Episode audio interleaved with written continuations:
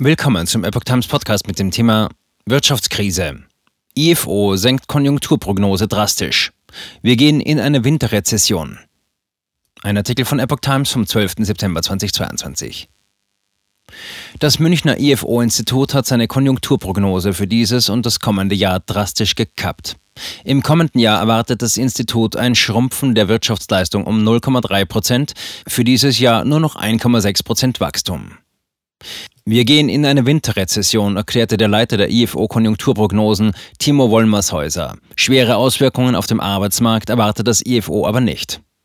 Noch im Juni hatte das Institut ein Wachstum von 3,7 Prozent im Jahr 2023 prognostiziert. 4,0 Prozentpunkte mehr als aktuell. Seine Inflationsprognose erhöht das Institut gar um 6,0 Prozentpunkte auf 9,3 Prozent im kommenden Jahr. In Höhepunkt werde die Inflation im ersten Quartal 2023 mit etwa 11 Prozent erreichen, so die Wirtschaftsforscher. Die Prognose für das laufende Jahr senkte das IFO von 2,5 Prozent Wachstum auf 1,6 Prozent ab. Bei der Inflationsrate rechnen die Ökonomen statt mit 6,8 nun mit 8,1 Prozent. Die Kürzungen der Gaslieferungen aus Russland im Sommer und die dadurch ausgelösten drastischen Preissteigerungen verhageln die wirtschaftliche Erholung nach Corona, erklärte Wollmershäuser. Die hohen Inflationsraten ließen die realen Einkommen der privaten Haushalte sowie deren Ersparnisse dahinschmelzen und reduzierten ihre Kaufkraft. In der Industrie behinderten laut IFO die anhaltenden Lieferschwierigkeiten bei Rohstoffen und Vorprodukten die Produktion. Die hohen Preise und die weltweite Konjunkturabschwächung verringern gleichzeitig die Nachfrage. Dennoch, die Auftragsbücher der Unternehmen seien immer noch weit überdurchschnittlich gut gefüllt, die Stimmung habe sich in der Branche nur geringfügig verschlechtert. In der Baukonjunktur dagegen sieht das IFO einen deutlichen Abschwung. Gründe seien neben den hohen Baukosten vor allem die Zinswende, die zusätzlich die Finanzierungskosten in die Höhe treibt. Das IFO erwartet, dass die deutschen Energieversorger ihre Strom- und Gaspreise vor allem zu Jahresbeginn 2023 erhöhen werden, daher seine Prognose einer Inflation von 11 Prozent. Damit werden die realen Haushaltseinkommen kräftig zurückgehen und die Kaufkraft spürbar sinken, erläuterte Wollmershäuser.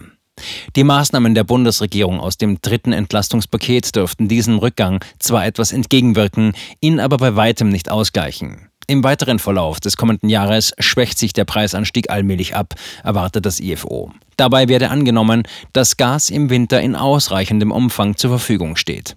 Deshalb dürften die Energiepreise nicht weiter steigen und spätestens ab Frühjahr 2023 wieder sinken. IFO-Präsident Clemens Föst sagte dem Tagesspiegel, künftig werde Russland sein Gas und Öl an andere verkaufen und die werden dann weniger Gas aus anderen Quellen kaufen. Das fließe dann nach Europa.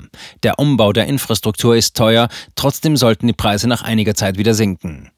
In der Prognose des IFO heißt es mit Blick auf die zweite Jahreshälfte 2023 optimistisch, mit Anstieg der Lohnzahlungen nach Abschluss neuer Tarifverträge dürften die realen Haushaltseinkommen ab Jahresmitte wieder steigen. Das werde die Konsumkonjunktur beleben. Die Industrie wiederum werde die hohen Auftragsbestände allmählich abarbeiten und die Produktion langsam ausweiten. Dabei unterstellt das IFO aber, dass die Lieferengpässe allmählich nachlassen und es in diesem Winter nicht so weit kommt, dass Gas rationiert werden muss. Im Jahr 2024 wird sich die Konjunktur allmählich wieder normalisieren. Die Wirtschaftsleistung dürfte mit 1,8 Prozent zulegen, die Inflationsrate auf 2,5 Prozent sinken, prognostiziert das IFO.